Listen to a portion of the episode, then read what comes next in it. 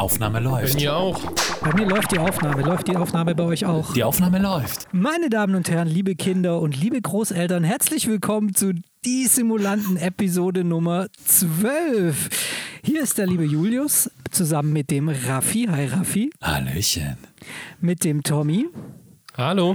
Und schon wieder sind zwei Wochen rum und wir müssen hier die nächste Folge des Podcasts aufnehmen. Ey Leute, ich bin total, ich stehe total unter Strom. Ich weiß nicht, wie es euch geht. Also das Jahr gibt, gibt gerade so übel mega Gas. Äh, also arbeitsmäßig, familienmäßig, Homeschooling, Kinder. Ich weiß gar nicht, wohin mit der Zeit. Und dann auch noch neben, nebenher Flugsimulation betreiben auf vier Flugsimulatoren mit 1500 Add-ons und 2599 Flugzeugen.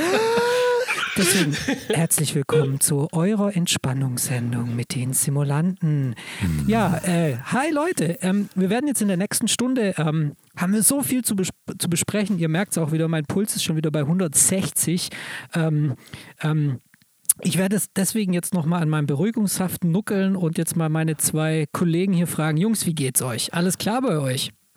Bestens, danke. Nur äh, meine Ohren, die bluten schon fast. Ja, du hast ja das Mikrofon quasi aufgegessen. Aber ähnlich wie dir geht es mir eigentlich auch. Ähm, man hatte gedacht, okay, der Lockdown geht so weiter voran und es wird äh, sich so weiterentwickeln, wie es bisher war. Immer entspannter, immer weniger zu tun. Aber es ist tatsächlich das Gegenteil. Also es gibt sehr viel zu tun. Ähm, äh, macht's aber nichts, ähm, denn wir haben jetzt genug geschlafen letztes Jahr, äh, was jetzt zumindest äh, Corona-mäßig bedingt war würde ich mal so behaupten. Oder wie ist bei dir, ja. Tom? Bist du entspannt? Wie ist denn im Homeoffice eigentlich so? Ja, das, äh, nee, also bei mir ganz genau das, dasselbe, Jungs. Äh, Arbeit geht gerade auch richtig äh, vorwärts. Und ich weiß natürlich auch aus dem Chat mit, mit anderen, ähm, dass das tatsächlich aktuell keine Selbstverständlichkeit ist. Ich kenne viele tatsächlich, die in, in Kurzarbeit und so weiter sind. Von daher können wir uns da, glaube ich, auch alle drei ein bisschen glücklich schätzen gerade. Ja, ähm, aber ansonsten ähm, ist auch äh, Vollgas, äh, kommen auch, ich bin die Woche, glaube ich, auch noch nicht einmal geflogen tatsächlich. Und ähm, ansonsten ja, Homeoffice, ne? Äh, Fluch und Segen zugleich. Manche lieben es, manche hassen es. Ich, äh, bei mir ist es so, von einem Tag auf den anderen ändert sich das. Ähm, nee, manchmal, manchmal ist es wirklich ganz toll, gerade wenn man irgendwie konzentriert und so weiter arbeiten muss. Aber ähm, manchmal ist es irgendwo auch, ja, die Kollegen fehlen, man muss es einfach so sagen. Und die Abwechslung natürlich irgendwo auch. Ne? Man steht irgendwie früh auf, macht sich fertig, hat halt irgendwie so eine Routine. Aber am Ende, ich meine, sitzt halt an deinem Schreibtisch und äh, am Abend sitzt du da auch. meine Routine sieht aus.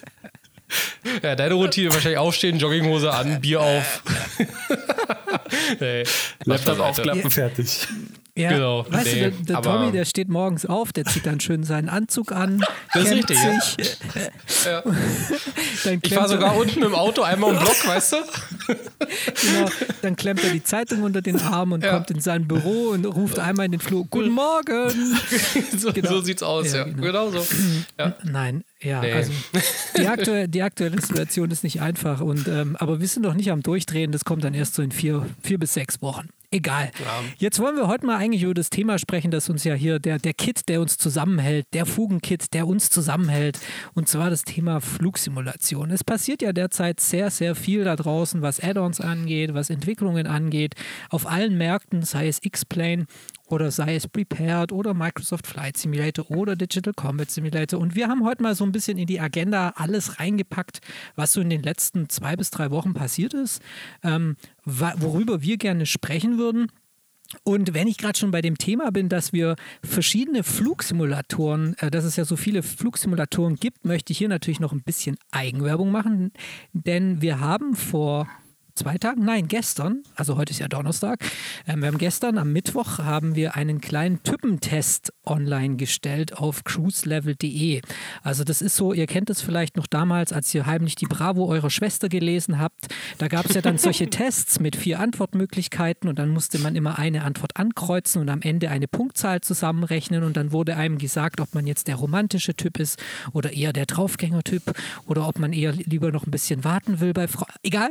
Und wir haben haben das gleiche für Flugsimulation gemacht. Wir haben einen kleinen Test erstellt, wo ihr mal herausfinden könnt anhand von 15 Fragen, welcher Simulator eigentlich zu euch am besten passt. Wir haben jetzt natürlich nicht alle Flugsimulatoren, äh, Flugsimulatoren die es da draußen oft in der Welt gibt, zur Verfügung gestellt oder in, die, äh, in diesen Test mit einbezogen, sondern wir haben die vier genommen, die statistisch gesehen die meisten Nutzerzahlen haben, nämlich den Microsoft Flight Simulator, äh, X-Plane, Prepared äh, 3D, der dann auch so ein bisschen für den FSX in der FSX-Tradition steht und natürlich, wen habe ich vergessen? Den DCS, genau. Und diese, dieser Typentest, den dürft ihr natürlich nicht persönlich nehmen, das ist eher eine kleine Spielerei, aber es ist doch ähm, ganz witzig, glaube ich. Also wir haben auch schon Feedback bekommen in der Kommentarspalte und auch schon über andere Quellen, dass viele Leute dann doch sogar schon ein bisschen gekränkt sind, weil sie eingefleischte Prepared 3Dler sind und dann den Test gemacht haben. Da kam plötzlich der Microsoft Flight Simulator raus und Tommy. Ja. genau, also hier nochmal der Aufruf, ähm, geht auf cruiselevel.de und dort gibt es einen kleinen ähm, Typentest, wo ihr herausfinden könnt, welcher Flugsimulator am besten zu euch passt. Und ähm, was kam bei euch eigentlich raus, Jungs? Ja, äh, Sprich drüber, komm, trau dich. Ja, ich, ich Sag. Äh, der Microsoft Flight Simulator kam raus. also tatsächlich bei mir äh, kam der Microsoft Flight Simulator raus und ähm, ich fand es ganz lustig, weil der Julius hatte vorher noch geschrieben, ja, ich habe versucht, äh, die Fragen so zu stellen, dass man quasi nicht rauslesen kann, welcher Simulator sozusagen sich dahinter verbirgt. Ja. Und ich muss fairerweise sagen, dass das ist ihm auch echt, äh, echt gut gelungen. Und ich war tatsächlich ein bisschen überrascht, dass da der Microsoft Flight Simulator Ja. rauskam. Ich glaube aber, dass es eben so, also ich glaube, der ausschlaggebende Punkt bei mir war die Frage mit den Einstellungsmöglichkeiten, wie vielfältig können die sein oder dürfen die sein und ähm, wann ich, glaube ich, fliege. Das waren so die, glaube ich, die, die beiden Merkmale, wo er dann am Ende mir den Microsoft Flight Simulator rausgedruckt hat. Aber man muss auch offen sein und vielleicht eines Tages äh, wird es auch stimmen. Und es ist ja nur eine Spielerei. Ne? Ja, eben. Also, Ja, Aber doch. also ich fand es aber eine geile Idee. Davon hängt die Zukunft von uns ab, letzten Endes von dem Erge- Endergebnis. Also, ich sehe das ganz schön ernst, die ganze Geschichte. Bei mir ist P3D äh, tatsächlich rausgekommen. Ähm, ich habe ein bisschen gehofft, dass es der X-Plane wird, ähm, aber ähm, es ist tatsächlich der P3D, also ja, back to the roots, wenn man so will. Ähm, Ja. Ja. kann ich mich auch damit identifizieren, ist in Ordnung. Ähm, Gibt es die Bravo eigentlich noch? Ich weiß es nicht. Und da gab es immer, oder? Ja, Ja, also ich sag es mal so, ich schreibe ich schreib noch regelmäßig an Dr. Sommer. Dr. Sauer, der genau. Tommy, Tommy ist einfach unaufklärbar. Oder, oder wie sagt man Ja. da? Nee, das ist, weißt du, du, du kommst immer mit eine Frage, generiert die nächste. Ne? Das ist einfach, du kannst da so in die Tiefe abtauchen, äh, dass, äh, dass einfach mein Wissensstoß in vielen Bereichen da einfach so ich stillbar ist. Gut, also das müssen wir echt mal rausfinden. Also das ist ja so ein Klassiker, ich glaube, den gibt es schon noch, oder? Naja. Wir, wir, wir, wir finden das heraus und ähm, wir wissen jetzt, was Raffi früher angeguckt hat in der Bravo. Schön, dass er uns das jetzt auch verraten hat.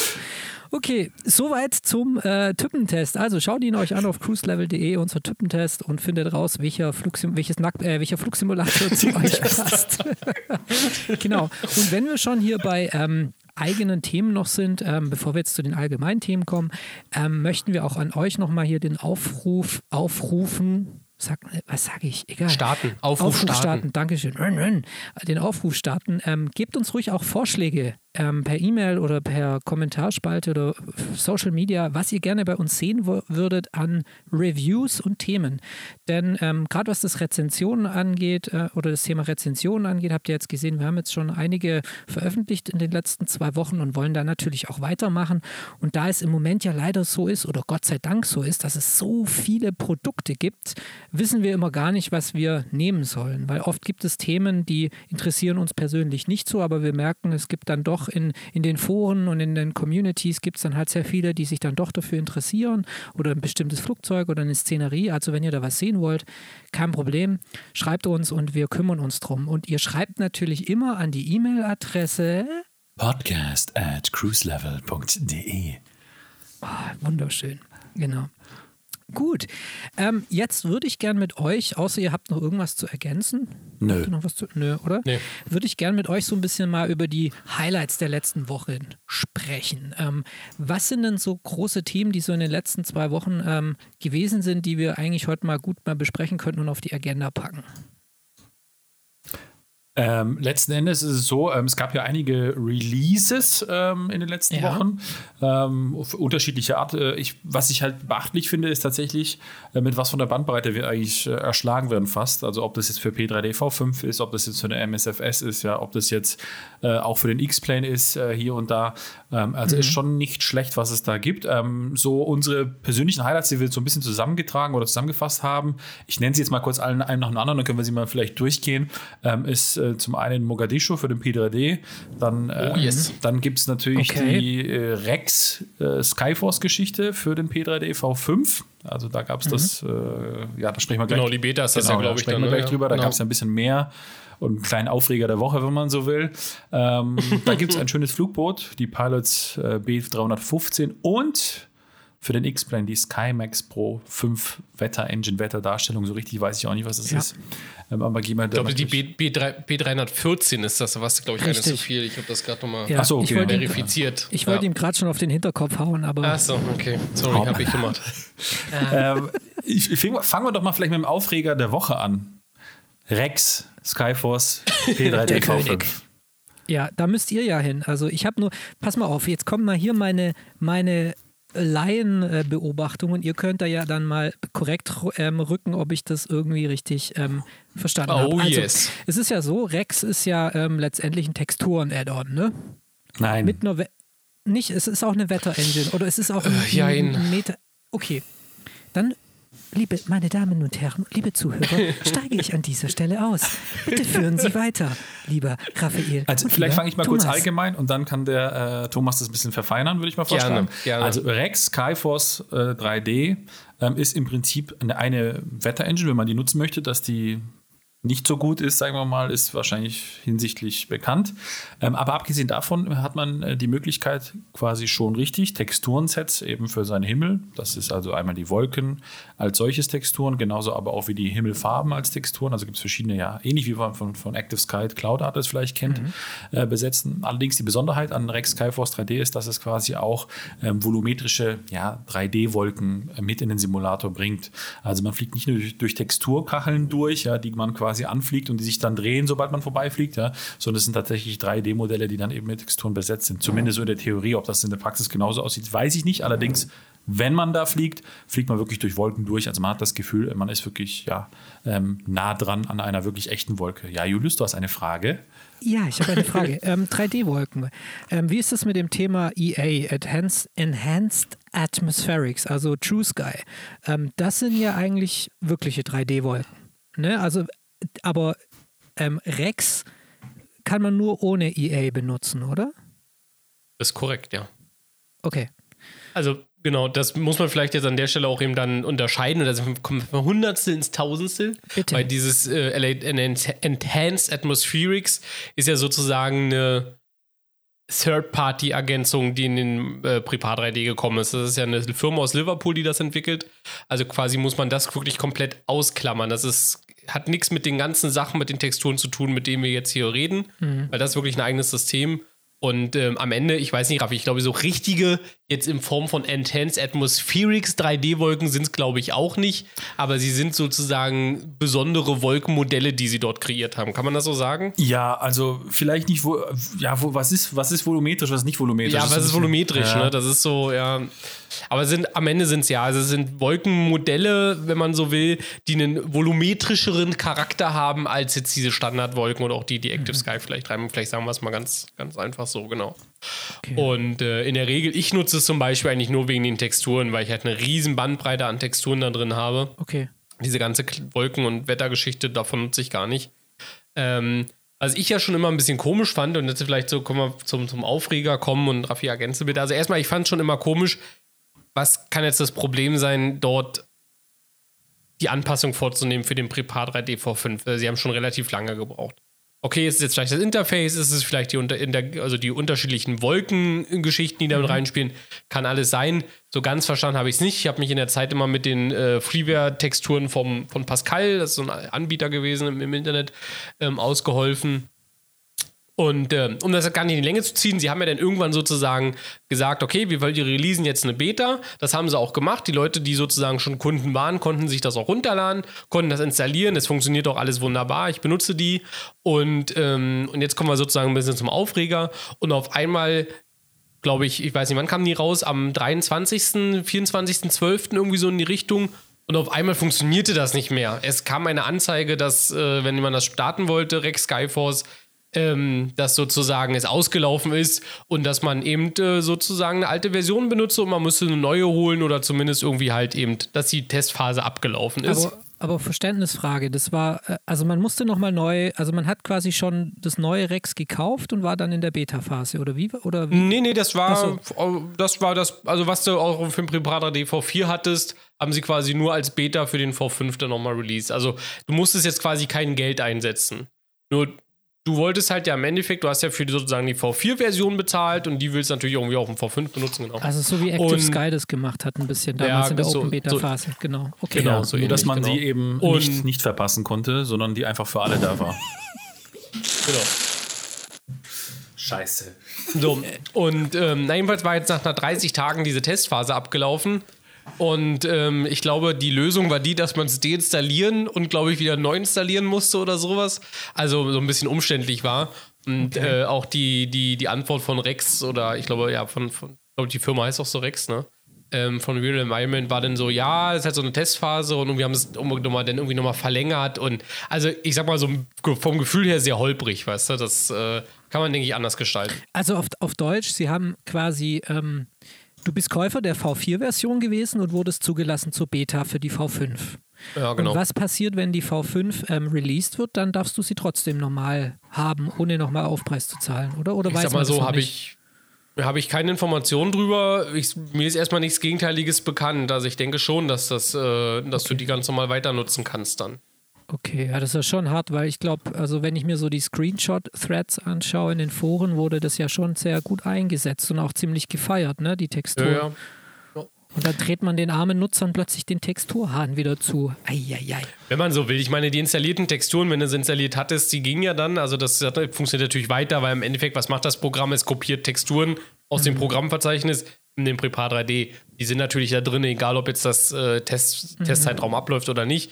Okay, ähm, ja, es war einfach nur holprig. Also man muss es jetzt auch nicht skandalisieren. Es ist jetzt nichts Wildes passiert. Es ist auch nur ein Texturprogramm. Nur sozusagen die User Experience und erstmal der Schreck, der war auch bei uns im Eulenforum. Da war er erstmal groß und viele haben es auch nicht verstanden. Und ich weiß auch nicht, ob sich Active Sky da so, äh, Active Sky sag ich schon, Rex auch so bewusst war, dass es da eben diese 30 Tage Testphase gibt und dass du jetzt wieder quasi deinstallieren, nochmal neu installieren musst und so weiter und so fort. War einfach nervig. Gut, so. am Ende des Tages ist es ja eine Beta. Ne, so. Also da gehören manchmal Showstopper dazu. Das ist einfach nun mal so. Ja. Ähm, da muss man vielleicht damit rechnen. Wobei jetzt sagen wir so, dass der, der, der, Showstopper ist ja normalerweise, den man erwartet, ja, dass es von mir aus eine falsche Wolkendarstellung gibt oder sonst was. Ja, aber nicht, dass die Software einfach sagt, ja, äh, es sind 30 Tage vorbei von deiner Beta und auf Wiedersehen. ja. Einen schönen Abend noch an dieser Stelle. Ja, ja, und diejenigen, die halt darüber Wetter laufen haben, die konnten dann halt eben kein Real-Life-Wetter benutzen. Aber Panik. Ich denke, ja, da werden, da werden wir wieder beim Wetter. Ich glaube, über das Wetter, das Wetter im einem Flugsimulator wird mich noch bis zur Rente beschäftigen und das sind die nächsten 60 Jahre. Nein, also das Wetter im Flugsimulator äh, wird nicht, äh, wird nie wahrscheinlich äh, befriedigend dargestellt. Und jetzt will der Raffi irgendwas über mich Böses sagen. Ich sehe schon kommen. Nein, nein, nein, nein. Ich kann nur bestätigen an der Stelle, dass ich quasi, ich habe ja zwei Insolvenzen in meinem Leben durchgemacht. Eine durch den FS Labs und eine durch die ganzen Wetter-Apps, die ich ausgekauft habe. Ja, aber da muss ich, da muss ich gestehen, ich mache so eine kleine Insolvenz gerade auch durch und zwar im X-Plane. Oh. Weil im X-Plane, da bin ich gerade auch dabei, ähm, für mich raus oder versuche ich gerade rauszufinden, was ist das beste Wetter-Add-on. Und ähm, da bin ich wirklich, also da habe ich jetzt auch schon den einen oder anderen Euro auf, äh, zu diversem Hersteller geschoben, den ich, den er quasi bekommen hat und ähm, wo ich das Programm eigentlich jetzt nicht nutze, weil es einfach nicht funktioniert. Und ähm, das äh, jetzt ist ja, ähm, das steht ja auch auf unserer Agenda, jetzt ist ja diese Woche das Programm oder letzte Woche Freitag ist das Programm SkyMax Pro 5 rausgekommen. Das gab es schon in der vierten Version, jetzt ist es geupdatet worden, auch für Vulk äh, und wurde nochmal verbessert. Und ja, X-Plane und Wetter, das ist also da, da, das ist echt nochmal eine ganz andere Baustelle. Denn dieser Simulator hat ja eine eigene Wetter-Engine.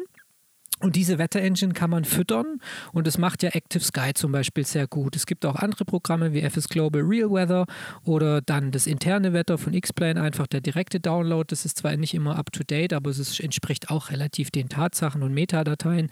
Aber das Wetter aber immer ist da steckt da halt, egal wie man es füttert, immer die X-Plane-Darstellungsengine dahinter. So, und jetzt gibt es noch so andere Hersteller, wie zum Beispiel X-Environment oder SkyMax Pro, und die gehen in den X-Plane rein und ersetzen die Wetter-Engine, natürlich über Lua-Skripts und über Plugins und so weiter. Das geht ja im X-Plane sehr gut und kann man ja alles nachvollziehen, weil es ja in einem Ordner liegt. Die ersetzen diese Wetter-Engine. Und ähm, ja, und jetzt habe ich mir das SkyMax Pro 4 hatte ich schon.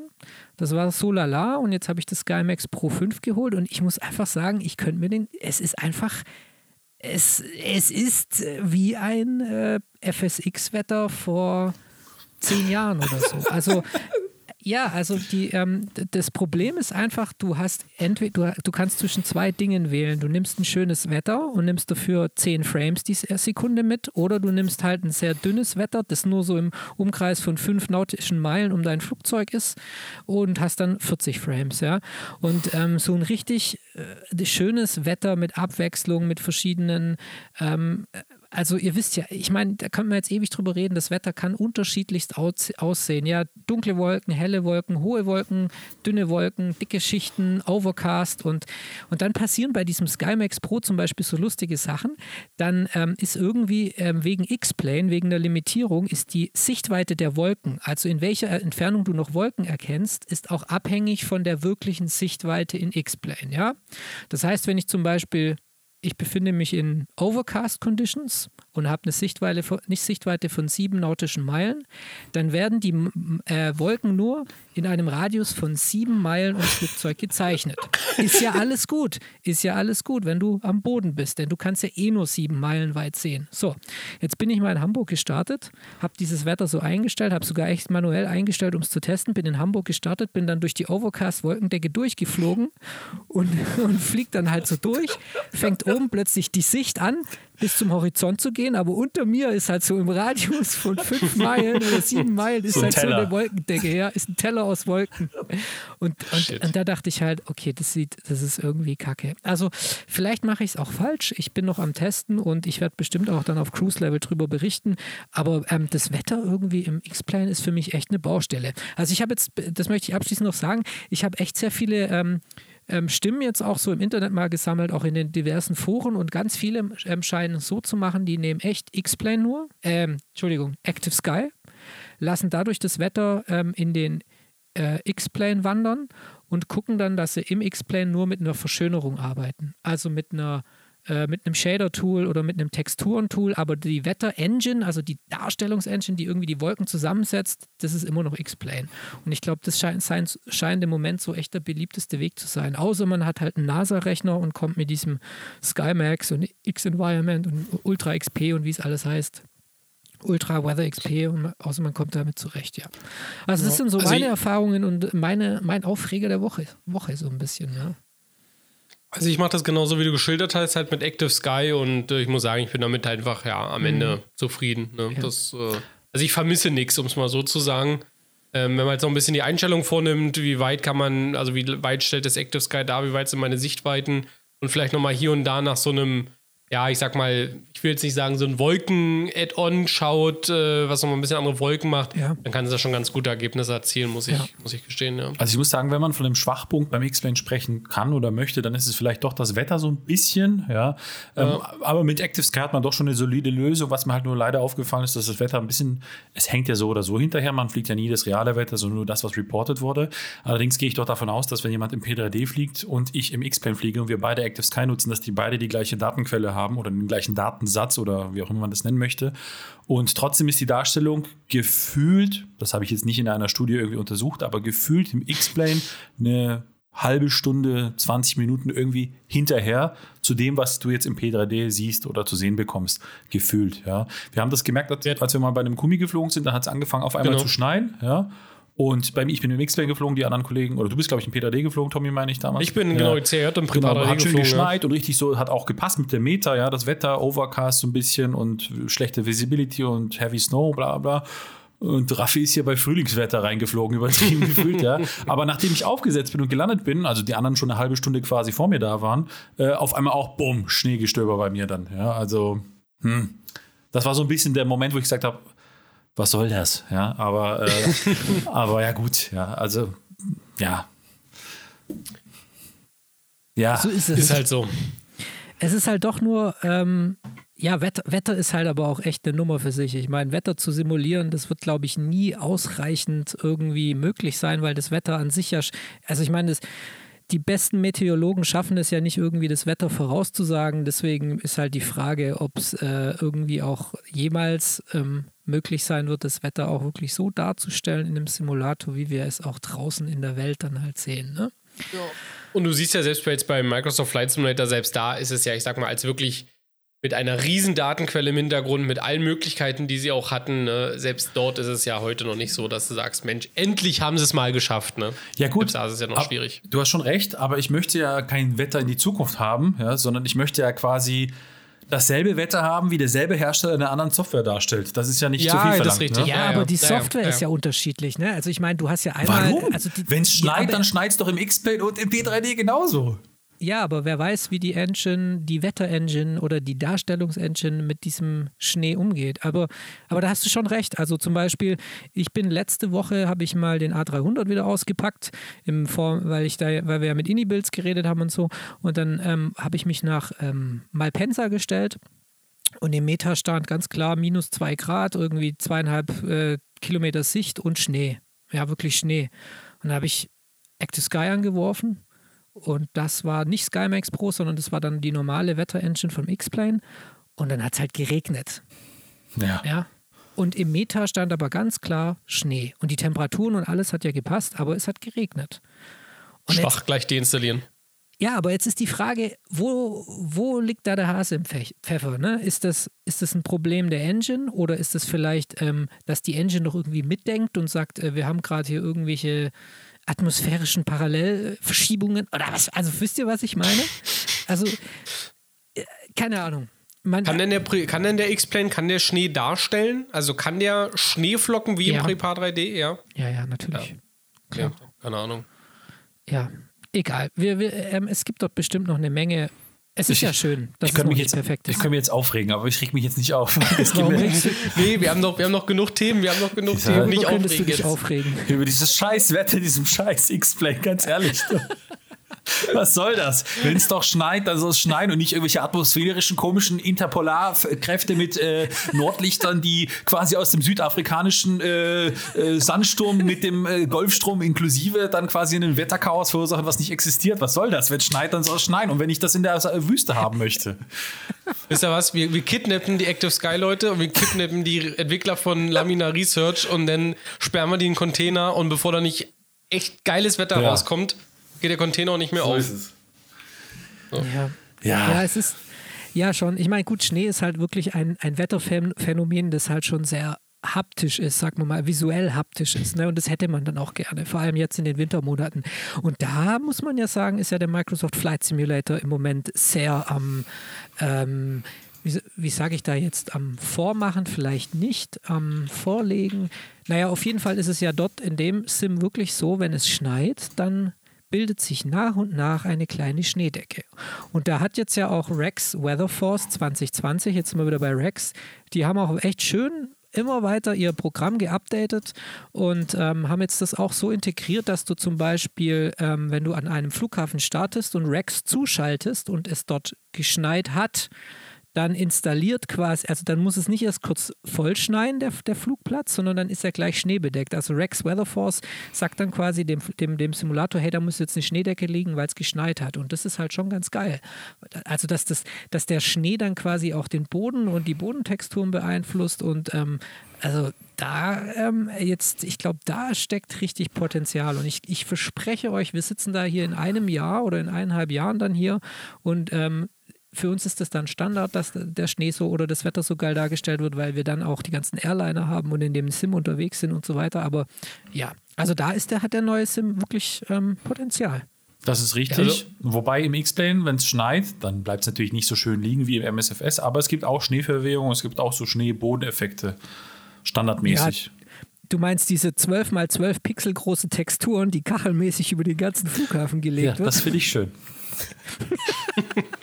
Ich sag mal so, wichtig ist, dass er den gelben Schnee nicht isst. So ist es. So, vom äh, weißen Schnee über den gelben Schnee zum gelben Sand in Mogadischu. Ja, Richtig. Mann, das Warum ist so ein Release, Highlight, auf den ich mich gefreut habe. Das, äh, ähm, A, weil der, ich sag mal so, der Platz eigentlich echt nicht gar, also geografisch ganz, äh, ganz geil gelegen ist. Er liegt zum einen logischerweise in Afrika, hat aber eben aber die Nähe auch, äh, ich sag mal, Nähe sind natürlich auch ein paar Stunden, aber auch zu Dubai und so weiter. Und der Platz ist natürlich, ich sag mal, äh, aufgrund seiner Historie, ist ja, äh, liegt ja in Somalia. Ähm, wir wissen alle, auch Kriegs, äh, Kriegsgebiet, Kriegsgeschehen war auch heute noch eine, eine relativ unsichere, ähm, unsichere Region. Hat der Platz tatsächlich ein eigenes Anflugverfahren und, und das ist jetzt, also ist alles sehr schlimm und auch der Hintergrund ist schlimm, aber man darf, während man sozusagen im Anflug noch über, über Land ist, nicht unter 10.000 Fuß sinken. Äh, und da steht auch eindeutig in den, in den Karten drin, aufgrund von Beschussgefahr. Ähm, und das ist eben der Grund, ja, warum, warum der Anflug halt eben über Land immer 10.000 Fuß hat. Und erst wenn man dann aus Wasser rausgedreht ist, und das gilt sowohl für Start als auch für Landung, erst dann darf man tiefer sinken. Und zum Beispiel auch der, der, der, also der Departure Route, die führt auch nach dem Start gleich nach links weg und erstmal äh, Höhe gewinnen. Und äh, da ist auch die Vorgabe, dass man, sobald man sozusagen Richtung Land wieder dreht, Minimum 10.000 Fuß erreicht haben muss. Und ähm, ja, der Platz ist einfach interessant, also er ist geografisch interessant, er hat eine Bahn, man muss backtracken, er hat ein kleines äh, Terminal und er hat auch, wie gesagt, innerhalb Afrikas ein paar interessante Destinationen, die da angeflogen werden, auch mit relativ altem Fluggerät noch.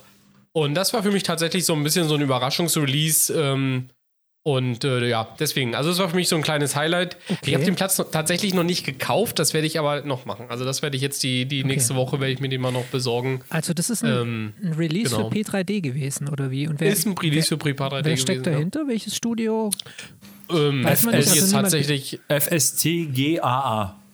Ja, hast du mich ein bisschen getroffen. Ist ein kleines Studio, glaube ich. Die haben aber schon einige Szenerien released. Also, das ist jetzt nicht kein Erstlingswerk oder so. Okay, ja. Okay, ja, also muss ich mir mal anschauen, ja, weil es gibt ja, es gibt ja bei FSIM und so weiter, gibt es ja auch so äh, zwei, drei Freeware-Szenerien, die eigentlich Mogadischu genau. auch ganz gut dargestellt haben, ja. Ja.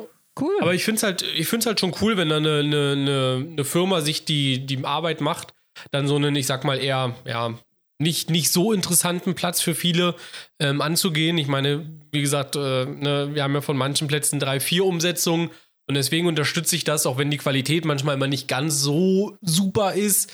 Aber ich finde es halt einfach geil, dass sie sich dem annehmen und da drücke ich auch schon mal ein Auge zu und äh, bezahle auch gerne mal die 15 oder 17 Euro, was die Plätze dann kosten. Ja. Ähm, einfach um da, ja, das einfach ein bisschen zu supporten. Genau, und abgesehen davon, dass natürlich die Region um Mogadischu jetzt ohne politisch zu werden natürlich nicht ganz so äh, ja, toll läuft, sage ich jetzt mal, oder ähm, ja, immer noch immer mal wieder unter schweren oder Bürgerkriegen oder wie auch immer leidet. Für die einen oder anderen Historiker aber vielleicht interessant, denn die Landshut damals ist auch einmal in Mogadischu zumindest mal zwischengelandet ähm, bei Stimmt, ihrer Entführung ja. damals.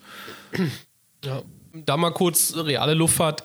Also da hoffe ich echt drauf, dass ich mir die mal, weiß ich nicht, dieses Jahr, aber zumindest nächstes Jahr, wenn die dann ausgestellt ist, weiß ich gar nicht, wie der Plan ist, dass man sich die mal angucken kann. Ähm, weil das lohnt auch, sich mal die, die Geschichte, wie das alles so passiert ist, ähm, mal anzuschauen und welche Route die da genommen hat und äh, mhm. auch sozusagen die nachgelagerte Geschichte, die stand ja, glaube ich, in Südamerika dann, als sie die jetzt zurückgeholt haben und auch mhm. ähm, wie das Ministerium, ich glaube, das Verkehrsministerium war da auch involviert und also es ist wirklich eine interessante Geschichte, wie die jetzt auch zurück nach Deutschland gekommen ja, die ba Aber die gut, bauen ja in Friedrichshafen, glaube ich, soll sie ausgestellt werden, ne? Ganz genau, ja. ja. Genau. Ja, ja ähm, da kommen wir, ich glaube, ähm, also wenn wir jetzt hier bei stehenden Flugzeugen sind, dann können wir, können wir ja eigentlich jetzt zum nächsten Thema kommen, ähm, nämlich das Thema AI-Traffic. Ja? Oh.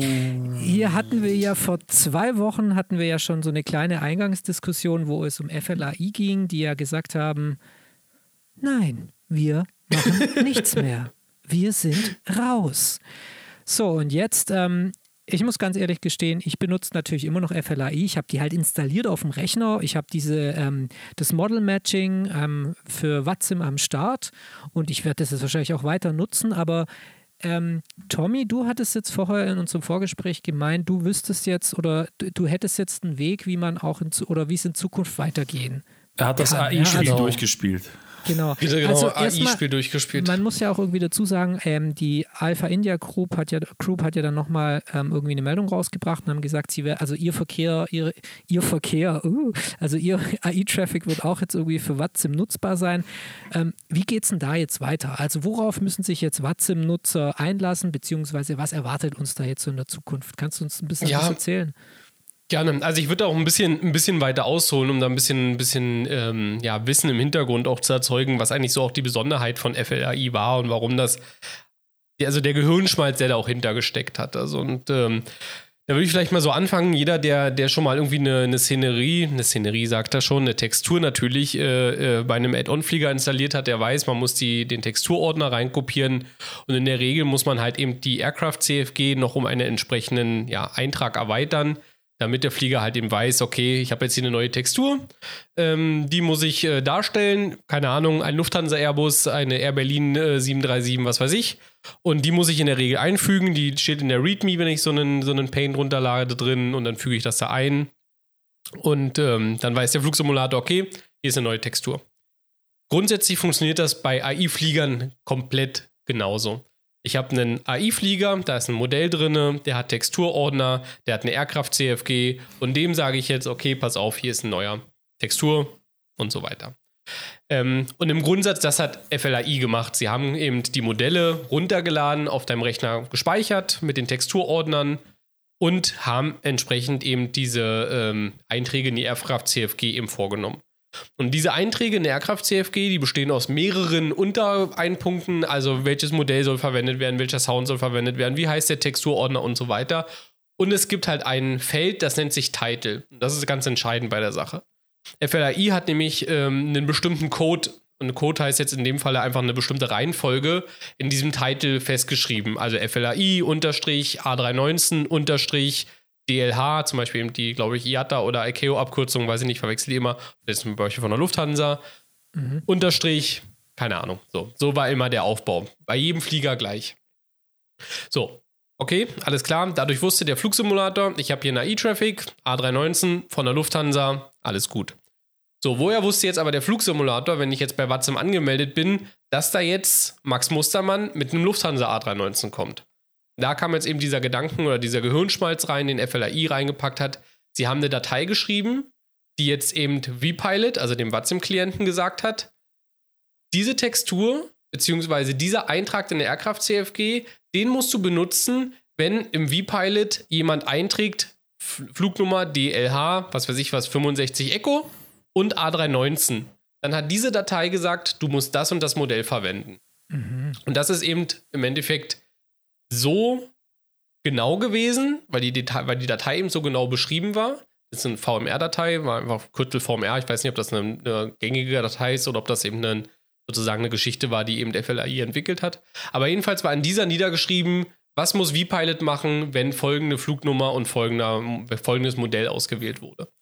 Ähm, wir haben das im Rahmen äh, vom, vom unserem äh, Forum Oil and Friends, haben wir das so ein bisschen angepasst, eben für den Kumi und haben uns da mal reingeschaut. Und du kannst mit dieser VMR-Datei relativ viele Einstellungen vornehmen. Also du kannst zum Beispiel auch sagen, Flugnummer 0 bis Flugnummer 500, also zum Beispiel Deutsche Lufthansa, 0 bis 500, je nachdem, benutzt folgende Textur, also zum Beispiel eine Sonderlackierung. Mhm. Oder du sagst, ab 501 bis 1000 benutzen die alle die alten Lackierungen. Also du konntest mit dieser VMR-Datei wirklich viel rumspielen, wenn du dich damit beschäftigt hast. Und, ähm, und das fällt natürlich jetzt am Ende weg. Also klar, wenn ich es installiert habe, so wie du und so wie ich auch, die ist immer noch da, das funktioniert, aber ich kann sie ja eben, und das ist das Problem, nicht wieder neu runterladen. So, mhm. und diese VMR-Datei, die besitzt Alpha India Group aber nicht. Die haben sie einfach nie erstellt. Und das ist jetzt eigentlich genau die Aufgabe, die Hausaufgabe, die die Alpha India Group übernehmen muss. Sie muss sagen, okay, ich erstelle jetzt eine VMR-Datei, basierend auf meinen ganzen Paketen und schreibe dort nieder, was passiert, wenn im vPilot folgende Kombination aus Flugzeug und Airline sozusagen eingegeben wird. vPilot an sich ist nicht ganz doof. vPilot scannt die ganzen Titel, auch von anderen Flugzeugen. Mhm. Und wenn die jetzt ungefähr entdecken, okay, alles klar, er, hat da, er steht irgendwie A319 und da steht irgendwie DLH drin, dann weiß vPilot, okay, das könnte, könnte das Modell sein, ich nehme das mal. Aber es hat natürlich nicht die Treffsicherheit, wie wenn es sozusagen anhand einer Datei explizit gesagt bekommt, was soll es verwenden. Und das ist das, warum AIG zum Beispiel auch sagt, unser Matching funktioniert aktuell nur zu 80 bis 90 Prozent, weil eben, ich sag mal. V-Pilot so schlau ist und zu 80, 90 Prozent das Richtige auswählt.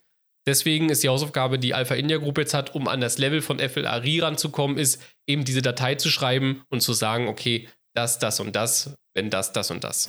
Aber für mich ist aus, aus, aus, aus User-Sicht, ähm, hatte ich ja doch bei FLAI quasi, ich habe die Software runtergeladen, einen Klick gemacht, der hat es installiert, äh, dann ja. einmal diese Matching Rule durchlaufen lassen, fertig. Also ich hatte zwei Klicks, das hat zwar, weil der Server so super lahm war, dass es natürlich gefühlt drei Tage gedauert hat, wenn man das ganze Paket runterladen musste, aber es war eine One-Click-Lösung. Wie sieht das jetzt bei AEG aus? Ich muss ehrlicherweise für mich, ich habe mich damit noch nicht beschäftigt, aber klingt es nach böhmische Dörfer, 4000 Files extra irgendwo runterladen.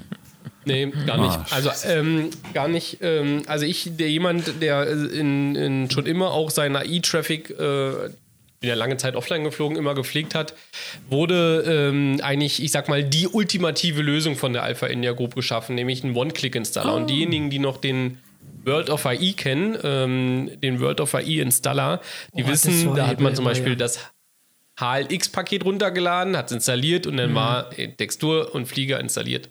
Und das hat äh, die Alpha India Group mehr oder weniger auch gemacht. Sie haben ein Programm geschaffen und in diesem Programm kann ich mir die Airlines auswählen, welche ich sozusagen benutzen möchte. Also ich kann mhm. sagen, okay, ich möchte eigentlich nur, ich fliege nur in Europa als Beispiel, ich lade mir jetzt nur europäische Airlines runter und kann auch genau auswählen, ob ich die Lufthansa will, die Lufthansa Cityline, Aerologic, Name it, Eurowings und so weiter und so fort. Das kann ich explizit dort auswählen. Also es ist auch One-Click-Installer und automatisches Update in einen und du kannst sogar, wenn jetzt zum Beispiel, ähm, gibt ja auch Payware AI-Flugzeuge, selbst wenn du die sozusagen gekauft hast, selbst die bindet dir Alpha India Group über diesen Installer auch mit ein. Also es ist wirklich ein easy peasy, einfaches, superklasse funktionierendes System, was regelmäßig geupdatet wird. Ah. Also von daher ist es äh, also ich würde fast sagen, noch userfreundlicher als FLAI, weil ich auch noch speziell auswählen kann, welche Airlines ich installieren möchte. Also im Prinzip ähnlich, sage ich mal, so ein bisschen wie der EVO MTL-Installer. Da konnte man ja auch einzelne Airlines auswählen oder einzelne Flugzeugtypen zum Beispiel rausschmeißen, wenn man die nicht haben wollte. Ähm, Den kenne ich nicht. Okay, gut, ja. Aber dann ist es, äh, aber dann ist relativ. Und der, äh, dieser AIG One-Click-Installer, wenn man ihn so nennen möchte, der installiert dann auch diese Model Matching Rule Set gleich mit dazu. Naja, das haben sie, also das haben sie ja noch nicht. Aber ich denke mal, wenn sie diese Datei erstellt haben, dann wird das wahrscheinlich auch darüber laufen, ja. Okay. Ich, du, ich, also die sind, man muss auch sagen, also bei all dem Hate, den sie erfahren haben, die sind auch mega innovativ, die Jungs. Die haben auch ein komplett neues, und da arbeiten sie zum Beispiel gerade dran, die haben auch eine komplett neue ähm, Datei erschaffen, wie Flugpläne funktionieren oder wie diese Flugrouten funktionieren. Normalerweise ist das ja eben heute eine, eine BGL-Datei und die haben sich jetzt ein neues System ausgedacht, wo sozusagen die Flugzeuge auch wirklich eine Route abfliegen. Weil heute ist es so, die starten in München und fliegen straight nach Hamburg. Da ist es egal, ob da irgendwelche Wegpunkte im Weg sind. Das ist einfach starten, rechts abbiegen, immer geradeaus, landen. Und äh, in diesem neuen Format, was die sich überlegt haben, kannst du auch zum Beispiel bestimmte Routen den Flugzeugen vorgeben. Also die fliegen dann halt eben nicht nach Hamburg geradeaus, A nach B, sondern die folgen einer bestimmten Route. Also da äh, sind die wirklich gerade sehr innovativ unterwegs und von daher bin ich mal gespannt, was sie sich da einfallen lassen. Noch eine abschließende Frage von mir, wenn ich mir den AIG-Installer nutze. Ähm, habe ich dann automatisch quasi diese Flugpläne, also quasi AI-Traffic in meinen Simulator installiert? Oder ist es, kann ich das nur, dass ich nur die Modelle habe, die quasi für den V-Pilot zur Verfügung stehen? Weil ich aus meiner Sicht zum Beispiel würde diesen ganzen Flugmodell Kladderadatsch gar nicht haben wollen, sondern nur die Modelle, dass quasi der V-Pilot daraus die Flieger ziehen kann.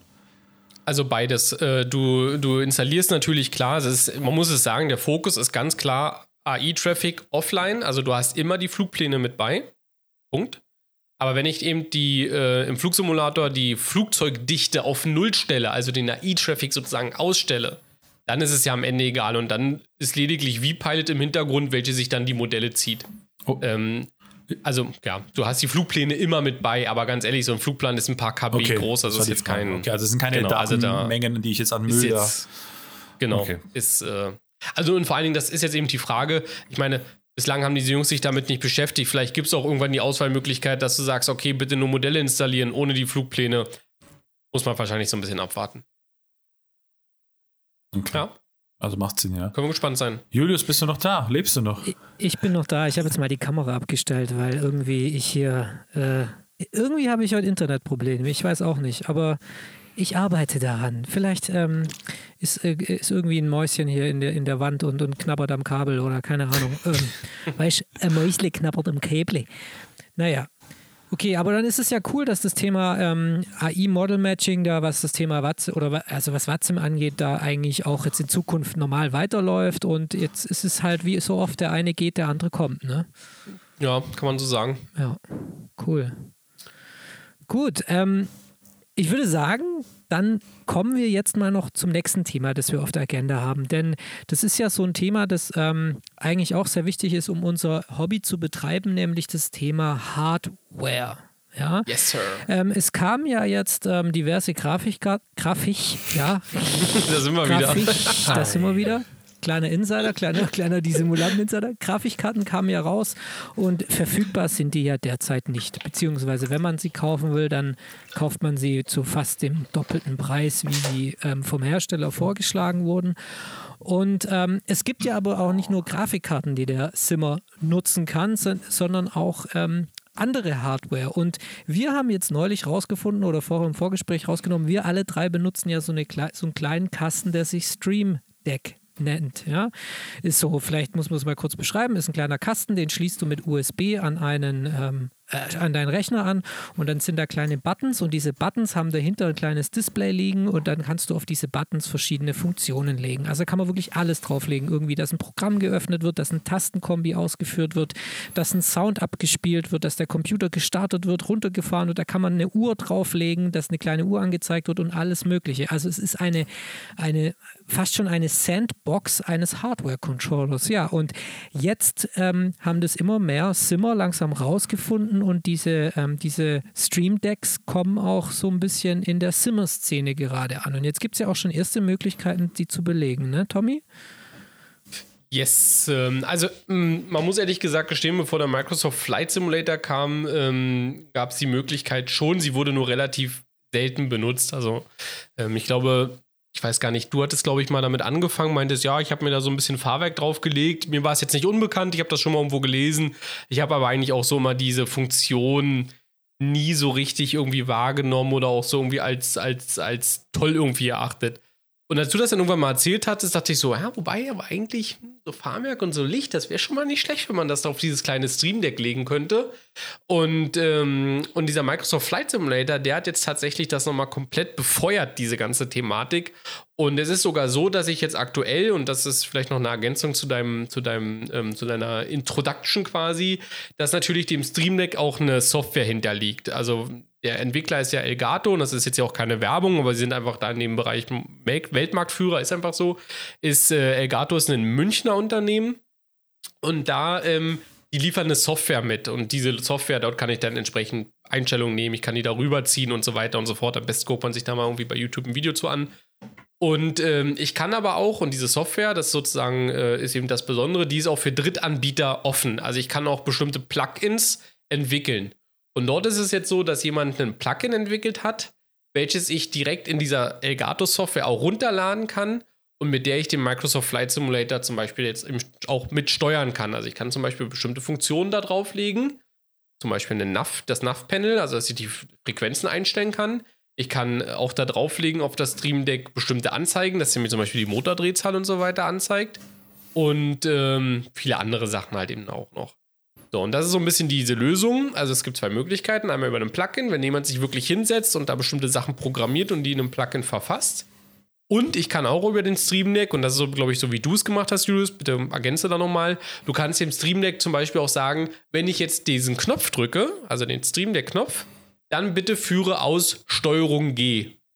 Und wenn ich dann im Simulator entsprechend eine Funktion mit Steuerung G hinterlegt habe, dann wird die natürlich ausgeführt. Also zum Beispiel, keine Ahnung, hast jetzt Fahrwerk auf Steuerung G gelegt, dann wird das Fahrwerk ein- und ausgefahren, wenn du auf dem Knopf entsprechend beim Stream Deck drückst. Oder so hast du es, glaube ich, belegt, oder? Ja, genau. Also ich habe das im X-Plane dafür benutzt, den Autopilot zu steuern. Denn ähm, es gibt ja ähm, im also man hat ja oft das Problem, dass man, ähm, dass einem so ein bisschen die Haptik fehlt, wenn man in einem virtuellen Cockpit unterwegs ist und man ist gerade in einer Flugphase, wo es sehr viele Knopf, Knöpfe zu drücken gilt, also irgendwie Packs an und ausmachen oder irgendwie einen Autopilot drücken, also nicht nur irgendwie den Autopilot anmachen, sondern vielleicht von Profile auf Level Change gehen, jetzt zum Beispiel im A300 und so weiter und dann muss man gleichzeitig noch fliegen. Also es fehlt einem manchmal so ein bisschen die Möglichkeit, irgendwie schnell mal ein Command reinzuknallen. Man kann das über die Tastatur machen natürlich, dann irgendwie, wenn man über das Yoke drüber greift oder man macht es mit der Maus, indem man die Sicht verändert. Und dann dachte ich, ähm, dieses Stream Deck bietet eben die Möglichkeit, dass ich zum Beispiel, ich kann ja nicht nur irgendwie den Knopf bestimmen, was er macht, sondern ich kann den Knopf auch noch in einer, in, ähm, oder den Button aussehen lassen. Also ich kann da einfach eine PNG-Datei dahinter legen und dann kann ich mir quasi mein kleines Panel zusammenbauen und kann auch verschiedene Seiten machen. Also ich kann irgendwie so Unterseiten machen. Ich habe so irgendwie eine Seite für den Autopilot, eine Seite für die fürs Overhead, für die Lichter und das ist halt einfach irgendwie also ich finde es mega geil, weil du kaufst dir jetzt, du musst dir jetzt quasi dadurch nicht mehr einen Hardware-Controller kaufen, der einfach vier Knöpfe hat und die vier Knöpfe sind einmal zu belegen und fertig. Nein, du hast jetzt in meinem Fall, ich habe das kleine Stream Deck, hast du eine, ähm, du hast gleich 15 Knöpfe und du kannst die Knöpfe belegen, wie du willst. Du kannst da alles draufknallen, was du, willst, was du willst. Ich habe mir dann zum Beispiel für den ähm, auf die 737, wenn ich die 737 von Fly fliege ähm, und du da ein Holding fliegen willst mit dem INS, dann brauchst du natürlich eine Stoppuhr. Ne? Und dann habe ich mir auf das Stream Deck eine kleine Stoppuhr gelegt, da drücke ich dann Start und dann kann ich schön mit meiner Minute, nach einer Minute meine, meine Turns fliegen und so weiter. Also, und das ist irgendwie, das fand ich irgendwie, das hat mir auf einmal, also es hat mich irgendwie total überrascht, dass mir das, dass mir das nicht früher begegnet ist. Und ähm, weil irgendwie, man, man kennt das ja, man hat irgendwie den Flugsimulator, man möchte sich irgendwie die Sache einfacher machen durch Hardware und irgendwann gehen die Knöpfe aus am Joystick und dann fragt man sich, okay, was macht man jetzt? Kauft man sich irgendwie so ein Cytec-Panel oder kauft man sich eine Leo Bodner USB-Karte, die man dann selbst irgendwie mit Schaltern verbindet und dann sich selbst irgendwie ein kleines Panel baut? Das habe ich auch schon gemacht. Aber mit diesem Stream Deck, da kannst du alles machen. Und da kannst du nebenher, könntest du zum Beispiel auch verschiedene Flusi-Programme drauflegen. Also du könntest sagen, starte mir die Navikraft Chart App oder starte mir irgendwie eine meine genau. Wetterseite genau. mit Satellitenbildern. Und ähm, also das ist echt, ähm, ich glaube, einfach erwähnenswert. Also wir wurden nicht von Stream Deck endorsed, äh, von Elgato endorsed, das muss man hier ganz klar sagen. Wir haben uns kein Geld bekommen. Wir sind eigentlich blöd, wir hätten eigentlich Geld verlangen sollen, weil wir gerade so darüber reden. Aber, aber ja, das ist halt einfach, ähm, ähm, macht einem das Leben an der Stelle so ein bisschen weiter, äh, leichter. Ja. ja. Und und vor allen Dingen, es gibt, wie du schon gesagt hast, es gibt auch im Internet, wenn man ein bisschen googelt, es gibt auch ähm, eben PNG-Dateien. Also ich kann diese diese Buttons auch anders aussehen lassen, wie du schon gesagt hast.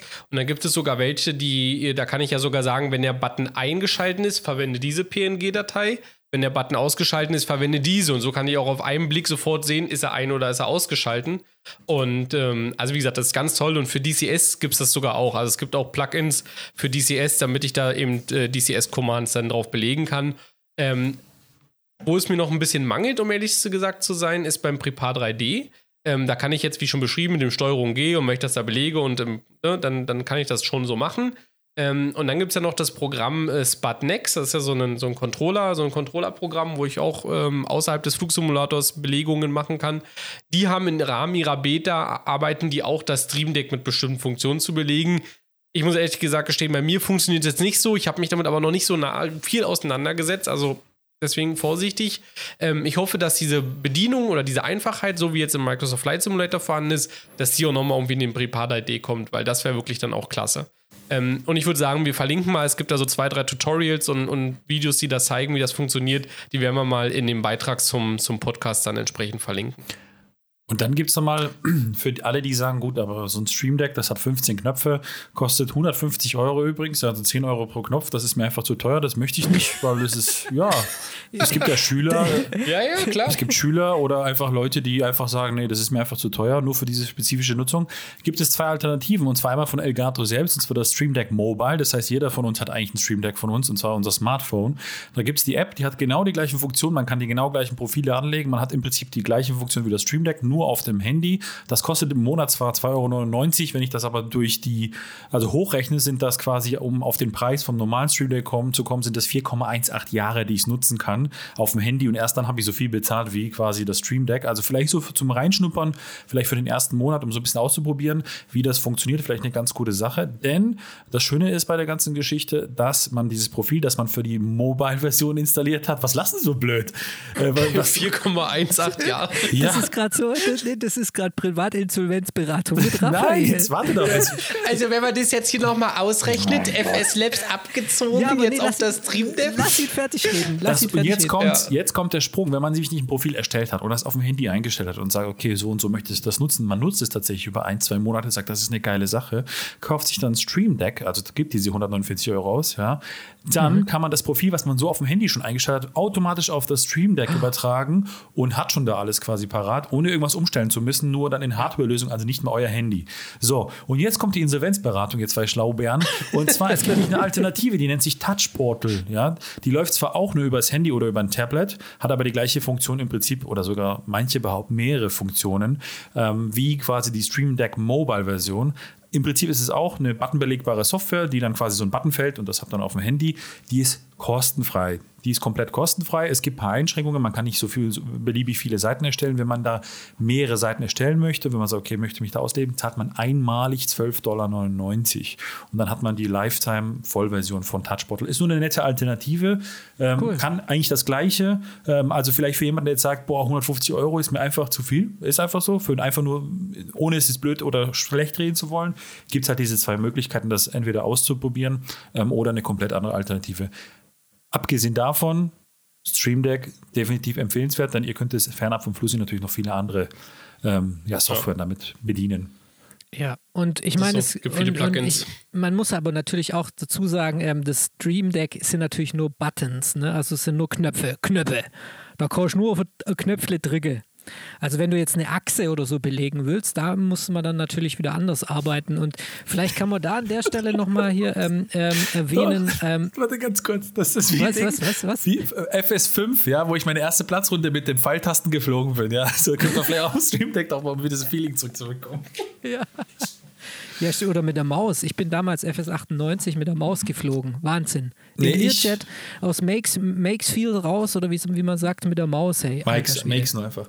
Nee, ich, ich hatte das, hattet ihr das? Ähm, für die Pfeiltasten gab es so einen Aufsatz mit so Saugknöpfen, dass man so einen Joystick ja. hatte und der hat quasi ja. die Pfeiltasten gedrückt und drunter. Das ja, war richtig schlecht war das. So, aber das hatte ich, das war meine erste Flugsimulation spezifische Hardware tatsächlich. So ging alles los, meine ja. Damen und Herren. Ja, ich wollte nur sagen, ähm, vielleicht an der Stelle doch nochmal ähm, noch eine kleine Referenz auf unsere Seite. Wir haben nämlich äh, letzte Woche einen Hersteller aus Dresden interviewt, der heißt Blackhawk.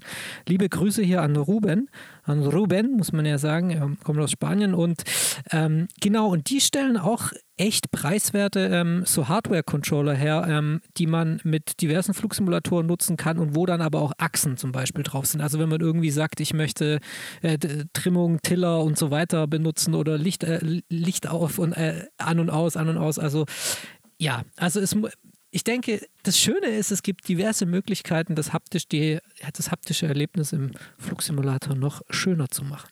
Genau. Ich finde es, also ich fand das voll überraschend, weil du hattest zwar gesagt, da hast du das dann Interview und so weiter, ne? Aber ich fand das dann am Ende dann, äh, dann irgendwie ganz überraschend, dass dann da jemand so auch in, in, in Dresden irgendwie sitzt. Normalerweise kommen die ja alle aus Hongkong, Asien, ja. die ganzen Hardwarehersteller und ja. da hast du auf einmal einen, der in Dresden im Hinterhof äh, so eine Dinger zusammenschraubt, ne? Genau, ja. Also könnt ihr euch mal anschauen, die Firma heißt Blackhawk. Ähm, wir haben da auch einen Link auf unserer Seite und ähm, wenn ihr ähm, bis März dort euch irgendwie interessiert, einen Controller zu erwerben, dann gibt ähm, äh, es einen Rabattcode, der lautet, glaube ich, Cruise Level oder so ähnlich. Muss ich jetzt, müssten wir gleich nochmal rausfinden und dann in den Beitrag schreiben. Dann könnt ihr dort auch 30% Rabatt bekommen. Ja, das war der Ruben. Also der hat ja. Hat der Ruben genau, uns bereitgestellt, hat der Ruben gesagt, hey komm, wenn ähm, im, im äh, während des Interviews, hey komm, ähm, wenn von euch welche zu uns kommen, dann lasst uns denen noch einen Rabatt geben. Also schlagt da vielleicht zu, wenn ihr Lust habt. Ja. Oh. ich finde das ganz geil, nicht. Der, die, oh, sorry bitte. der Rabattcode ist Cruise Level 2021 in einem Wort geschrieben. okay, super. Ich finde das ganz geil, dass sie, dass sie da auch so von sich aus dann so eine Sachen anbieten. Also wir fragen, also vielleicht auch für die Hörer und auch für unsere Leser, wir fragen natürlich nach sowas nicht. Ne? Wir wollen Informationen haben und oftmals ist es aber so, dass sie dann so eine Sachen halt mit raushauen oder manchmal so spendabel sind. Das ist eigentlich ganz geil. Genau, ja. Also, genau. Gut, Jungs, wir haben die Zeit voll. Ich möchte mit euch jetzt aber trotzdem was? noch vielleicht die nächsten drei drei Minuten noch so ähm, vielleicht drüber reden, was steht denn jetzt so bald an oder was, äh, was meint ihr, werden wir in zwei, also in zwei Wochen versuchen wir natürlich wieder einen Gast zu haben. Wir arbeiten gerade hart dran, alle sind sehr beschäftigt und ich, wir drücken die Daumen, dass es klappt, ne? aber wir können noch nicht verraten, wer es sein wird. Aber wir arbeiten hart daran. Und was meint ihr, was passiert so die nächsten zwei Wochen? Also ich möchte vielleicht einsteigen mit ähm, Inibills. Ich habe Inibills, die legen ja gerade die gehen ja gerade richtig ab. Da haben, mit denen haben wir auch ein Interview gemacht auf unserer Website und jetzt haben sie nicht nur gesagt, sie wollen den A310 machen, was ja schon Ende des letzten Jahres bekannt war, sondern jetzt wollen sie auch den Beluga machen, nämlich den Flieger, nicht den Kaviar. Oh, nobel der. Ja, das, Guck mal an. Das, das, kleine dicke Ding, ne? Äh, ist ein, ja. ich sag mal so, ich glaube 90 oder ich würde mal sagen 99,9 Prozent der virtuellen Piloten draußen werden ihn nie fliegen oder nicht als benötigt empfinden, finden es aber trotzdem geil, dass er gemacht wird. Ja. Ich bin, ich Stimme bin der, ich, ich, ich gehöre zu den 0,01 Prozent, die ihn fliegen werden. Ja. Und zwar von Bremen nach Toulouse hin und her oder, also total geil. Also ich finde es witzig. Und kein, bietet kein sich natürlich an. Nein. Ja, also die haben ja sogar noch, äh, aber du kannst ja sogar noch, du kannst sogar noch mehr fliegen, weil die haben ja noch Zero Dollar Payware, so ist ein sehr geiler, sehr geiler Name ist für ein Entwicklungsstudio. Äh, die werden ja sogar noch die, äh, jetzt äh, hast du mich ein bisschen äh, erwischt, die werden sogar noch eine Freeware-Szenerie beisteuern bei Release äh, und dann kannst du sogar aus England äh, A320-Flügel nach Toulouse oder Hamburg fliegen. Und wo Wobei Fingen wäre das nicht umgesetzt. Wo, wo kommen die her, die Flügel? Rexford? Aus England. Rexford, glaube ich. Habe ich noch nie gehört. Ich weiß es Aus nicht. England. Aus England kommen die. Ja, müssen wir mal gucken. Ich habe es jetzt auch nicht auf dem Schirm, ähm, aber die, da ist eine wird es noch eine Freeware-Szenerie mit äh, beigeben beim Beluga? Warte, ich gucke jetzt nach, jetzt hast du mich. Aber wo wir vielleicht noch, während du nachschaust, äh, bei Stuttgart sind, Gerne. bist du im SFS schon quasi am Boden einmal im Flughafenzaun entlang gefahren äh, in Stuttgart, jetzt in der neuen Szenerie oder nicht, Julius? Es ist so geil, du bist so ein Penner, aber ich werde ja dazu Stellung beziehen. Also, ich bin natürlich schon. Ähm, also ich bin mit meinem Flugzeug, bin ich mal unter die A81 hochgeflogen. Ja, und zwar, ähm, nee, nicht die A81, doch, Kreuz Leonberg, da links rüber auf ja, die A8. Aber jetzt muss ich überlegen, von wo ich kam. Nein. Ludwigsburg, ja. Pattenswil. Jetzt, jetzt bin ich dran. Also pass auf, ich bin von unten die Autobahn hochgeflogen und dann ähm, kann man ja so, ähm, also von Süden nach Norden und dann bin ich rechts rüber, wollte ich Richtung Flughafen und dachte, ah, jetzt kommt bestimmt der Flughafen. Aber nein, dort ist nur eine karge Landschaft mit so vereinzelten Büschen und Straßen, die so etwas wie die Taxiways andeuten. Also ähm, der Flugsimulator wurde bei mir an dieser Stelle noch nicht geupdatet. Ja. Ah, ja. deswegen. Sonst könntest du überm Real beim Chinesen ein leckeres Essen machen, zum Beispiel. Essen. Hab ich schon, da habe ich schon gegessen, da war ich schon mal. Das ja. ist ja nicht schlecht, ja. Aber ja. kommt alles noch.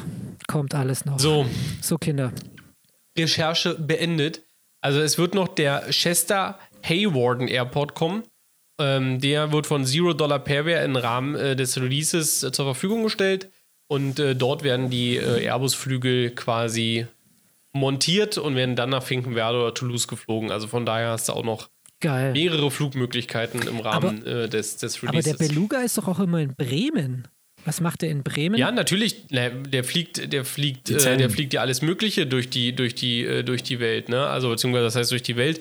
Der fliegt ja alle möglichen Sachen. Zum Beispiel auch für Airbus Defense in Space fliegt er Sachen. Der fliegt für, für die zivilen äh, Sachen durch die Waschmaschinen. Gegend. Also was halt so anfällt. Nee, Waschmaschinen, das jetzt vielleicht nicht, aber sind schon Flugzeugteile. Aber in Bremen hast du zum Beispiel auch ein Airbus-Werk. Da werden ja auch äh, A400M Mittelrumpf zum Beispiel gefertigt und so.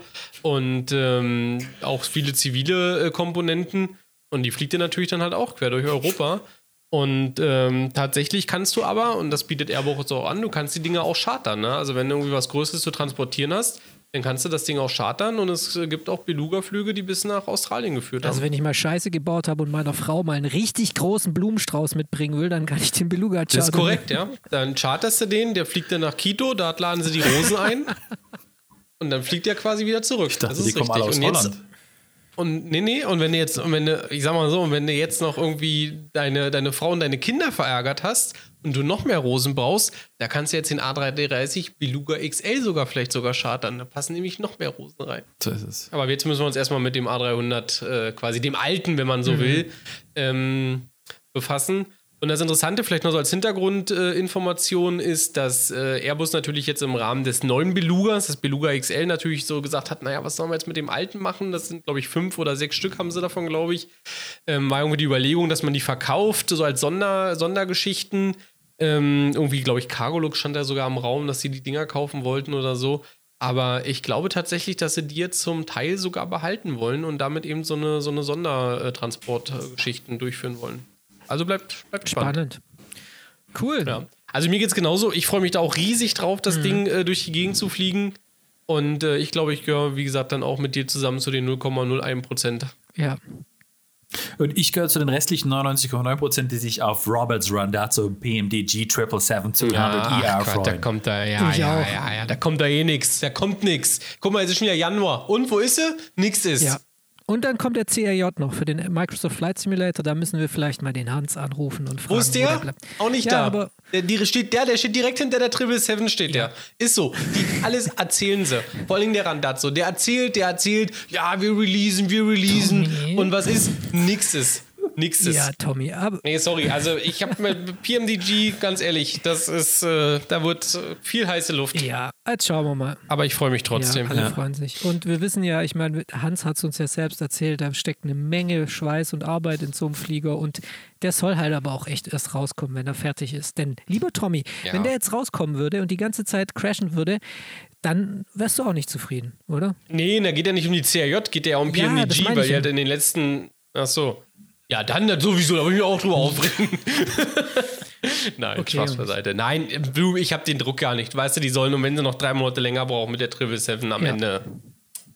Aber einfach ein bisschen weniger ankündigen, ein bisschen mehr machen, weißt du, das möchte ich. Ich glaube, die PMDG Triple Seven wird wahrscheinlich der Grund sein, warum ich meinen P3D seit gefühlt einem halben Jahr, na, ein halbes Jahr vielleicht nicht, aber zwei, drei Monaten wieder anschmeißen werde. Und zwar, und jetzt kommt noch mit zu, den V5 erstmalig. Uh. Hast du den immer noch? Ach, sag mal. Also ich habe ihn installiert, aber nie geflogen. Tommy, den schmeißen wir jetzt mal aus dem Podcast. Also, ja, äh, ja, das also, ist also wirklich. Also. ja, warum hat, haben wir, hast du das nicht vorher mal abgefragt? Fliegt ihr mal euren Beluga durch die Gegend, ja. ihr Experten. Okay, das werden wir machen, wenn er rauskommt und ähm, wir freuen uns noch auf eine Menge andere Dinge, die da next, ähm, in den nächsten Wochen kommen werden. Wir hören uns wieder in zwei Wochen. Ich war der Julius. Vielen Dank an den Raffi. Äh, auf Wiedersehen. An den Tommy. Sehr gerne. Und die Stunde war wieder so schnell rum. Es ist ja, unglaublich. Es ist unglaublich. Ähm, wenn ihr Wünsche habt, wen wir interviewen sollen, was wir rezensieren sollen oder was ihr gern bei uns im Podcast hören würdet oder gerne auf der Seite, dann schreibt uns einfach an folgende E-Mail-Adresse podcast at cruiselevel.de. genau, und dann würde ich sagen, wir sind raus. Das war die Simulanten, Episode 12, euer Podcast, euer cruiselevel.de Podcast für Flugsimulation. Es war uns eine Ehre. Wir hören uns wieder in zwei Wochen. Ciao, Leute. Bye, bye. Ciao. Bye, bye. Kartoffelbrei. Tschüssi. Tschüssikowski. Tschüss. Tschüss. San Francisco.